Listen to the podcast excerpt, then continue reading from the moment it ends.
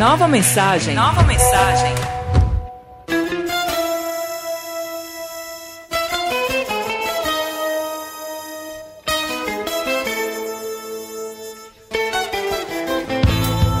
E aí, pessoa linda conectada ao Nova Mensagem, podcast sensacional sobre a área da comunicação.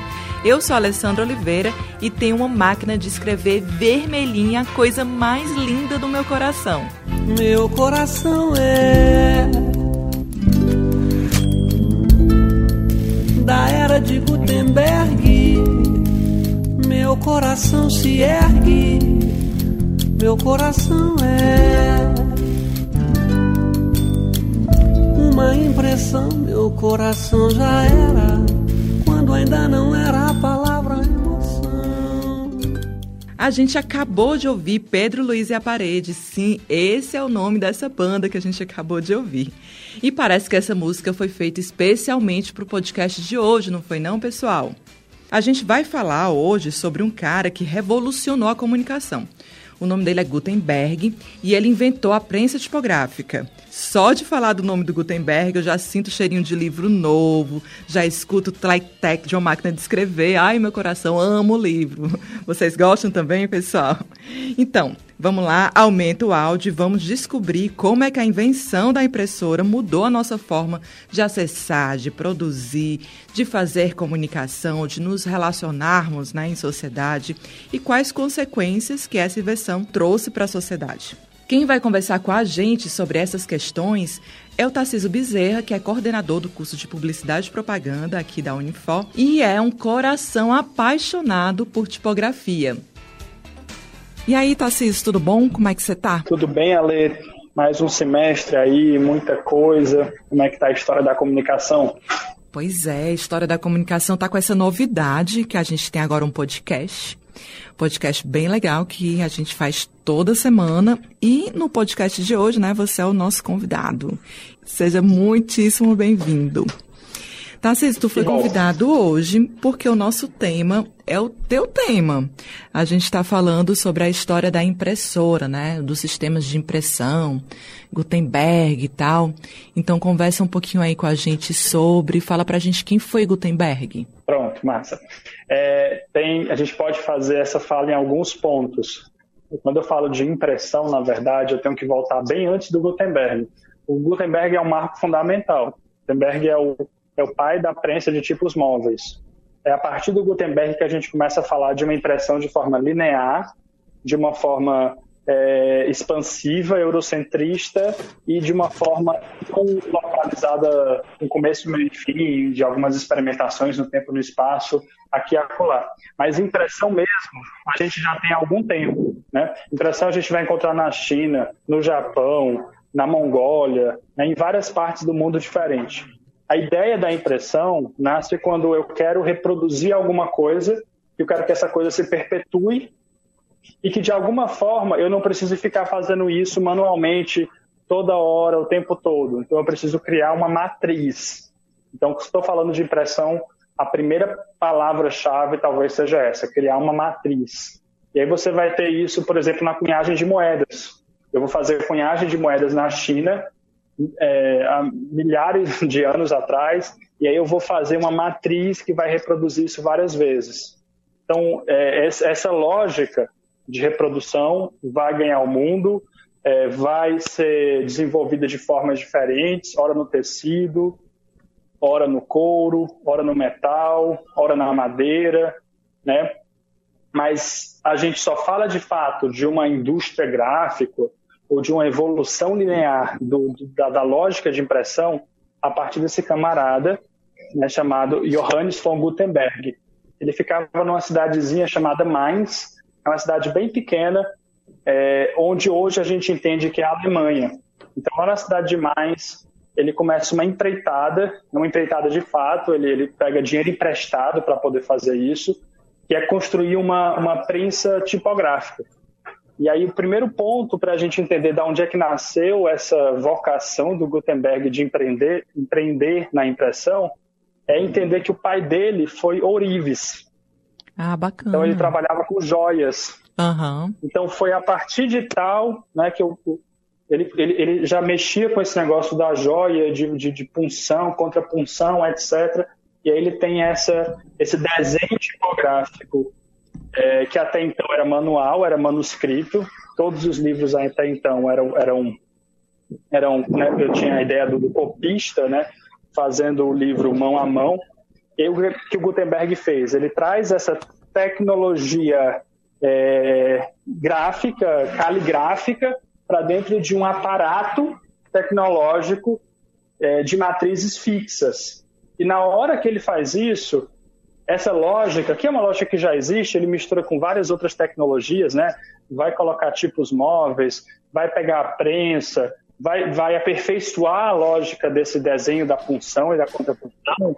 Aí ele cria uma, um maquinário próprio que, que, enfim, 100 anos depois, todas as capitais europeias vão absorver como uma grande revolução do, do momento. Só para a gente ter ideia, a gente, quando vai elencar é, a passagem do que a gente chama de Idade Média para a modernidade, que é um processo, né, não é um processo da noite para o dia, a gente não comemora a virada, né? É um processo que tem vários vários elementos, subelementos, etc. Um dos elementos normalmente destacados é a criação da, da, da imprensa, né, da, da, da, do maquinário, da tecnologia do Gutenberg. Né? E aí isso é absolutamente revolucionário, tanto para a história do livro, mas mais do que isso, para a história do conhecimento, para a história do desenvolvimento das ciências, enfim, é, isso vai impactar completamente a, as culturas, as sociedades, e aí a, a, essa, essa máquina né, vai trabalhar durante toda a modernidade, vai ganhar muita força agora no século XIX, no século XX. E se a gente tem hoje internet, se a gente tem hoje um mundo muito conectado, é porque tem tinta do Gutenberg nessa história. Daí a importância dele. Total. A gente está falando de um movimento que começa mais ou menos por volta do século XV, né? E aí você está falando aí Isso. dos outros séculos, dos séculos seguintes, mas na verdade começa muito antes, como você estava falando, né? Porque a gente já via no Oriente, eles já tinham formas, né, de criar essa matriz desses sistemas de impressão. E aí o Gutenberg é que vai revolucionar, porque ele vai, na verdade, criar essa impressora que vai também possibilitar com que o livro e outros impressos possam ser feitos em larga escala, mais rápidos. É por aí, Tarcísio? É por aí mesmo. A tecnologia livro, por exemplo, mudou muito, muito para Gutenberg, inclusive. E ele vai continuar mudando. Se a gente pensa o livro do Gutenberg, não é um livro acabado como a gente conhece hoje, que a gente compra na livraria ou pede da internet. Não é esse livro da biblioteca. O livro lá do Gutenberg é um livro enorme, enorme. É um livro que tem é, um peso, é, não sei quantos quilos. É um livro que ainda assim era um livro raro, era um livro é, que para você ter uso, é, fazer uso daquele livro, você precisava não só ser um erudito, tem todo esse aspecto social cultural, mas tem que ter muito dinheiro, né, para poder é, ter esse tipo de bem ainda no Gutenberg. O que o Gutenberg de fato proporcionou é fazer com que essa máquina virasse um pouco mais rápido. E não muito tempo depois, eu estou falando do século XVI, querendo entrar no século XVII, eu tenho lá na Itália, porque tem que lembrar também isso, né? Se eu estou falando do século XV, século XVI, eu estou falando é, do Renascimento, eu estou falando da onde é que estavam as cabeças pensantes é, mais avant-garde daquele período. E lá no século, no, no século XVI eles começam a revolucionar também o livro do Gutenberg, que deixa de ser aquele livro gigante, grande, e passa a ser um livro mais no formato que a gente está acostumado. Mas Aí explica para a gente por que, é, que o livro era tão grande. Boa. A história do livro é uma história do material do livro. Né? Se eu pensar um pouquinho na história do material do livro, ele nasce como ideia de registro, que eu vou precisar registrar alguma coisa. Lá no, no, no Egito, com o papiro. Só que qual é a ideia do papiro, para poder visualizar isso? O papiro é uma planta. É uma planta que você encontrava abundantemente às margens do Nilo. E ele pegava essa planta, botava para secar, colocava numa trama e ele gerava como se fosse uma palha seca. Uhum. O papiro ele é enrolado você pensa na biblioteca de Alexandria, talvez a gente pense em livros, né? Mas como se fosse o livro que a gente está acostumado. Mas a biblioteca de Alexandria é uma biblioteca de papiros. Não tem um livro ali, porque a tecnologia, o livro como a gente conhece, ainda não tinha aparecido, né? E o papiro tinha esse formato que a gente chama de cartês, que é a ideia de carta, de mapa, em que eu vou desenrolando. Quando essa tec... Só que qual é o problema do papiro? O papiro é uma palha seca, o papiro é altamente combustível. O papiro pega fogo rápido. E a durabilidade disso, ao longo de séculos, também é, é comprometido. Agora, se eu tenho um outro tipo de material mais resistente, que eu consigo levar essa informação por mais tempo, melhor. Na cidade de Pérgamo, na Turquia, eu tenho um desenvolvimento de uma outra tecnologia de suporte de pressão, que é o couro. Então, literalmente, era o couro de animais, do bode, da cabra, é, que vai ser trabalhado, vai ser curado esse, esse material. Ele abre bem grande, corta em, em pedaços retangulares e eu começo a escrever em cima desse couro. Só que aí, para poder ter uma linha contínua, o papel era mais fácil porque era só desenrolar. Agora, esse couro, eu vou precisar costurar uma das laterais. É aí que nasce o livro no formato de códex, que é o que a gente está mais acostumado. Pronto, é o que a gente realmente vê é, na, na, na iconografia que a gente tem tradicional do livro, principalmente do livro na Idade Média. Só que, de novo, esse é um livro que existem poucos, né? Até porque para você poder fazer isso, você demorava muito tempo. Você tinha literalmente é, os monastérios inteiros trabalhando, o monge copista, toda uma linha de produção para poder ficar perpetuando o livro por meio né, de, um, de um trabalho que era extremamente braçal. E aí os livros ficavam super raros, né? Extremamente raros, caros, era, era, era material de herança. Imagina, você, você um grande feudo, o senhor feudal deixa para sua filha é, não sei o quê. Não deixa nada para a filha porque naquele momento a mulher, né, não as questões de gênero né? não estavam em pauta. Mas deixou para um filho determinado grupo de terras, não sei o quê, não sei o quê, e para outro filho ele deixou uma biblioteca. E esse filho e tal hora biblioteca, a biblioteca tinha mais tá, valor, né? ele está adorando, porque isso é algo de extremo valor. Só uhum. para a gente visualizar a nossa iconografia da Idade Média, aqueles filmes de, de, de, né, de, de, de, mago, de feiticeiro, ele sempre tem um feiticeiro carregando livrão, grossão. Sim, aquele é o livro, aquele é o livro do Códex da Idade Média. É aquela ideia de que para você manusear esse livro, ele fica ali escondido. É um livro, não são vários livros. Essa é a perspectiva. Até o clero, né, a igreja, toda poderosa na Idade Média, não tinha uma Bíblia por igreja. Se a igreja fosse muito é, é, pobre, ela no máximo que ela tinha era uma xilogravura de uma página que era uma, uma espécie de resumo do Novo Testamento, que era, que era chamada de Biblium Pauperum, pauperum da palavra pobre, de fato. Legal. E é extremamente ilustrada. Isso é outra característica dos livros na Idade Média. Eles são muito ilustrados. Se eu pego a mancha do texto, né, do, do livro, tem mais ilustração do que texto, de fato, diária mesmo. Poxa, é tão difícil conseguir esse material, é tão difícil curar o, o negócio lá do bode, e aí eu gasto com mais com ilustração, com desenho na borda, na margem, do que com, com, com a imagem verbal em si, né, com o texto em si. Por que isso? Porque as pessoas não sabem ler. O livro ele tinha propriedades, inclusive mágicas, ditas mágicas, por causa da ilustração. O texto verbal ele não era lido, ele, era, ele pertencia a uma minúscula elite intelectual, não é uma elite financeira, não, uma elite intelectual, principalmente em torno do clero. As pessoas tinham acesso aos livros pelas imagens. Não à toa que a pessoa, assim, tenho um monge copista que copia, mas a pessoa que desenha ao redor disso, o nome dele é iluminador, porque literalmente ele fica iluminando o texto com tinta.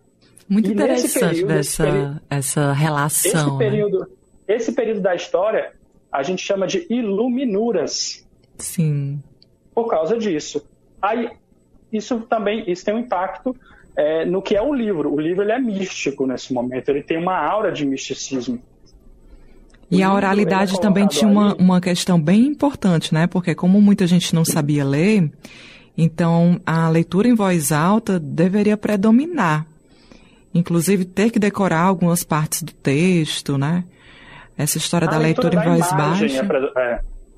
A ideia é por que, que, por que, que a Igreja Católica da Idade Média ela foi muito visual. Ela foi visual no livro, mas ela foi visual na igreja. Ela foi visual na, nos, nos desenhos, na, na, na, escultura e tudo isso, porque eu precisava me comunicar de alguma forma.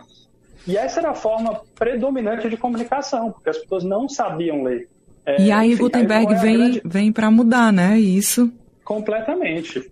E não à toa. O Gutenberg ele tinha tanta noção de que ele estava fazendo algo tão revolucionário que ele, que ele, ele isso só podia ter acontecido naquela naquela cidade de Mainz, porque era uma cidade meio assim, ele não estava em grandes regiões de controle da igreja. E mesmo assim, ele pediu autorização da igreja. E não só ele pediu autorização da igreja, mas o primeiro livro publicado pelo publicado, editado, melhor dizendo, né, pelo Gutenberg é uma Bíblia, que passa a ser conhecida como Bíblia de 42 linhas. Então, esse é o primeiro impresso da história é, da prensa tipográfica, né? É uma Bíblia de 42 linhas. Existem poucos exemplares hoje no mundo, são pouquíssimos, mas assim, é, é com certeza na história do livro o livro mais importante. Sim, ele tem todo, todo, esse símbolo, né? E aí você estava falando que eles eram pesados por causa do material que era utilizado, não é isso? É, já no Gutenberg já não era mais é, pergaminho, eu já estou falando de, de, papel de fato, mas ele era pesado pela estrutura toda, de couro, etc. Essa estrutura, é, o Gutenberg ele vai maquinar o texto. Mas essa, essa cultura das iluminuras, por exemplo, permanece. E é só com o passar do tempo, e é pouco tempo do, do ponto de vista histórico, assim, menos de, de, de, de 100 anos, você tem uma outra revolução no formato do livro, que o livro passa daquele formato gigantesco para um formato menor. Essa segunda revolução, ela acontece na Itália, aí é legal entender isso, tipo, o livro do, Gutenberg, a tipografia, por exemplo, do livro do Gutenberg, eu tenho uma letra gótica, que é uma referência também em acordo com, com, com o que seria a Idade Média. Mas quando ela chega na Itália, estou falando na Itália no auge do Renascimento. Lá, a perspectiva era de que a Idade Média era a Idade das Trevas. E a ideia do Renascimento é uma ideia de voltar às glórias da Antiguidade, dos gregos, dos romanos, então, as grandes invenções do, do início da modernidade se dão naquele contexto.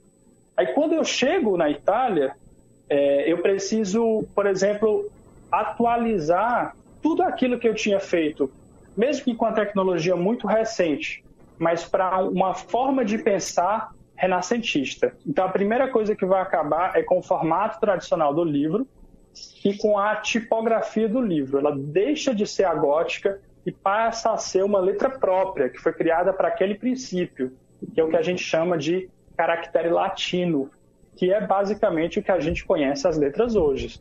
O maiúscula, minúscula, o A, o B, o C, o D. Essa forma de, de, de, de que existia na caligrafia passa a ser incorporada pelos tipógrafos italianos, e aí o nome mais importante desse, desse cenário todo é um italiano chamado Aldus Manutius, esse é o grande nome do, do, do período, né?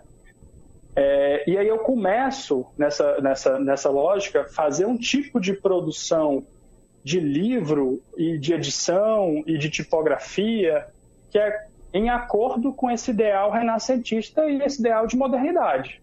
Aí que surge o conceito de caixa alta, caixa baixa, né? É, isso é uma boa questão, isso é uma curiosidade legal. É, o gótico não tinha essa diferença de, de, de caixa alta ou caixa baixa, né? Mas a letra, o caractere latino tem.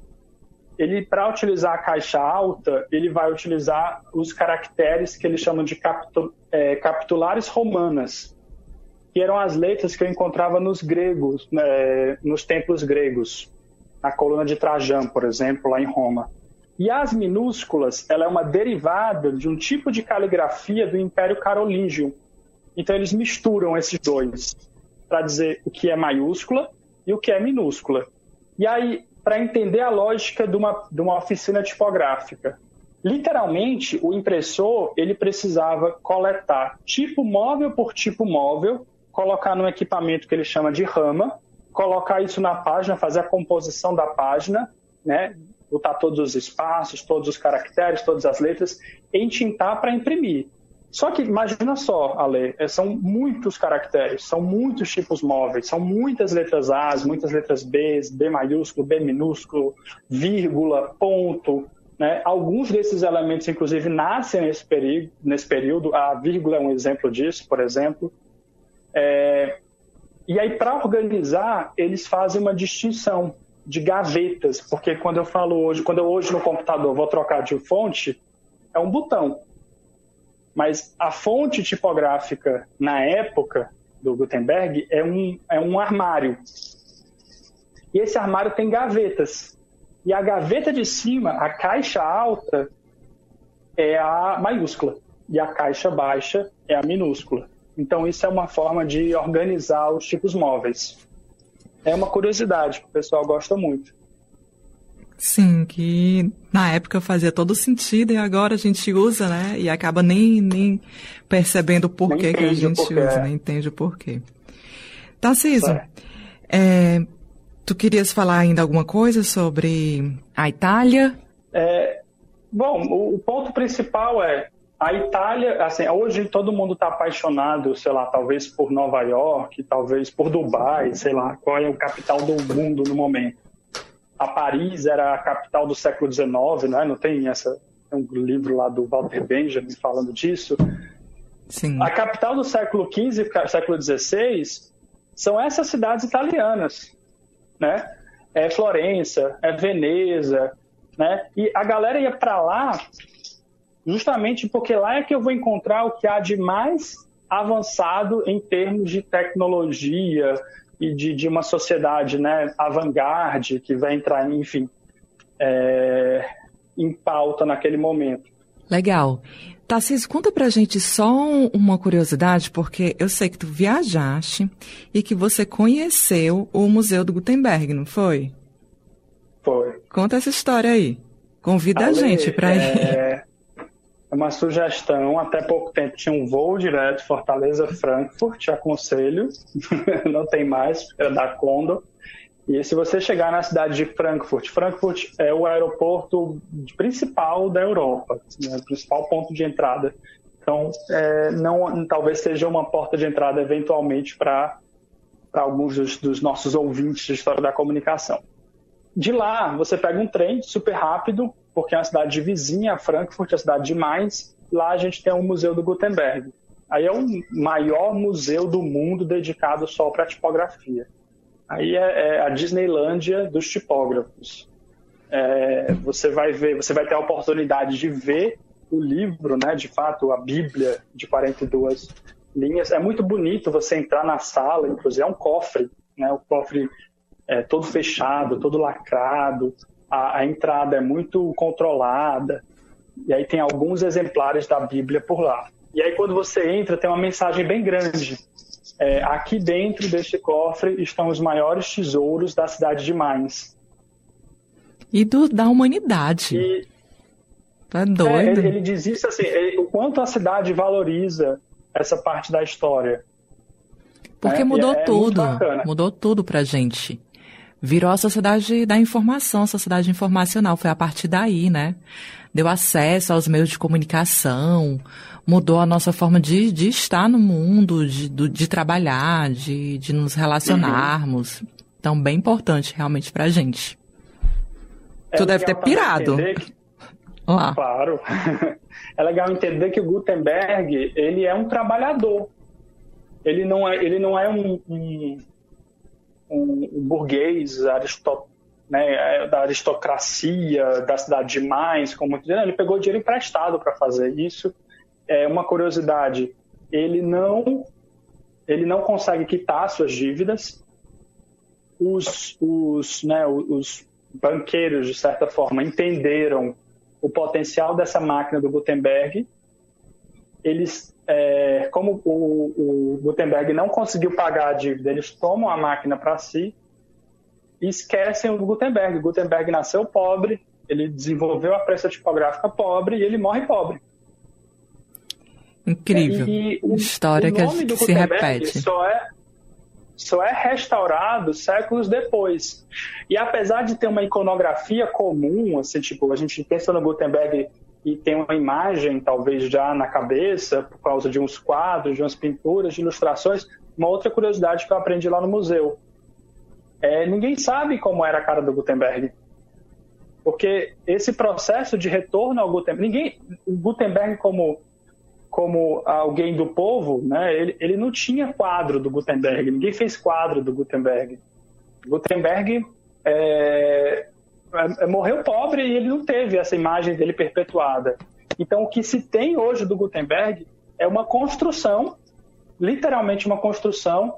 É, a gente sempre coloca ele como um senhorzinho, como um, um senhor com, com a barba longa, branca, mas a idade que ele tinha quando ele construiu a prensa tipográfica, ele tinha 30 e poucos anos. Sim, ele deve ser bem diferente, é. então, do que a gente acha. Ele é muito né? diferente. Inclusive, ele é sempre representado com, com um chapéuzinho, um chapéu bem, isso. bem diferente. Mas, mas isso também é invenção. Isso não faz sentido historicamente para a época, mas era uma forma de dar a ele uma característica pessoal. Sim. Que não confundisse com outras pessoas.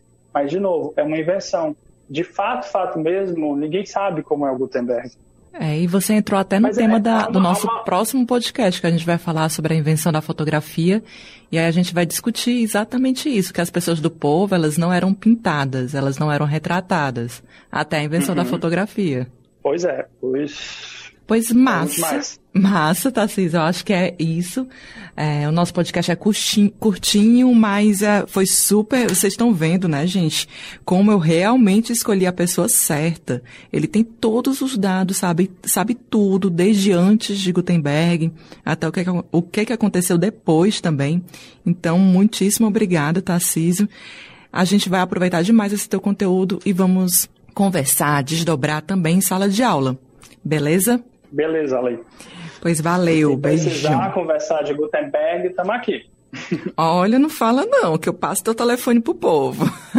Não, telefone não, Ale, pelo amor de Deus. Manda carta, não, manda carta. digita na máquina de escrever, digita na máquina de escrever. Legal. Imprime. Pois valeu, Tarcísio, muito obrigada. A gente se encontra por aí. E é isso, gente. Tarcísio Bezerra no nosso podcast. Tarcísio, agradeço demais a sua participação. Aprendemos muito sobre a história dos sistemas de impressão, sobre Gutenberg, período anterior ao Gutenberg, pós-Gutenberg. Você é o cara. Muito bom. E a gente vai visitar, viu? Quando tudo isso passar, nós vamos sim visitar o museu lá do Gutenberg na Alemanha. Vamos descer em Frankfurt, chiquérrimos, e vamos visitar o Museu do Gutenberg lá na Alemanha. Então é isso, gente. O Nova Mensagem fica por aqui. Mas não deixe os fones de ouvido muito longe, porque toda semana nós temos um programa novinho em folha, especialmente escrito para você que está aí ouvindo a gente. Este podcast teve a produção e locução de Alessandro Oliveira, gravação e edição de Kiko Gomes e João Rufino. Nova mensagem. Nova mensagem.